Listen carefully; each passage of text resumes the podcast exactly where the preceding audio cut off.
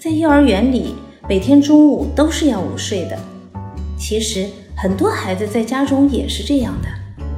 一般幼儿园的午睡时间在两个半小时，这样孩子在下午才会有充沛的精力和体力进行活动。我们在家中也要养成这样的午睡习惯，在睡前提醒孩子入厕。如果午睡过程中需要大小便，要会说，告诉孩子，在幼儿园里也是可以跟老师说的。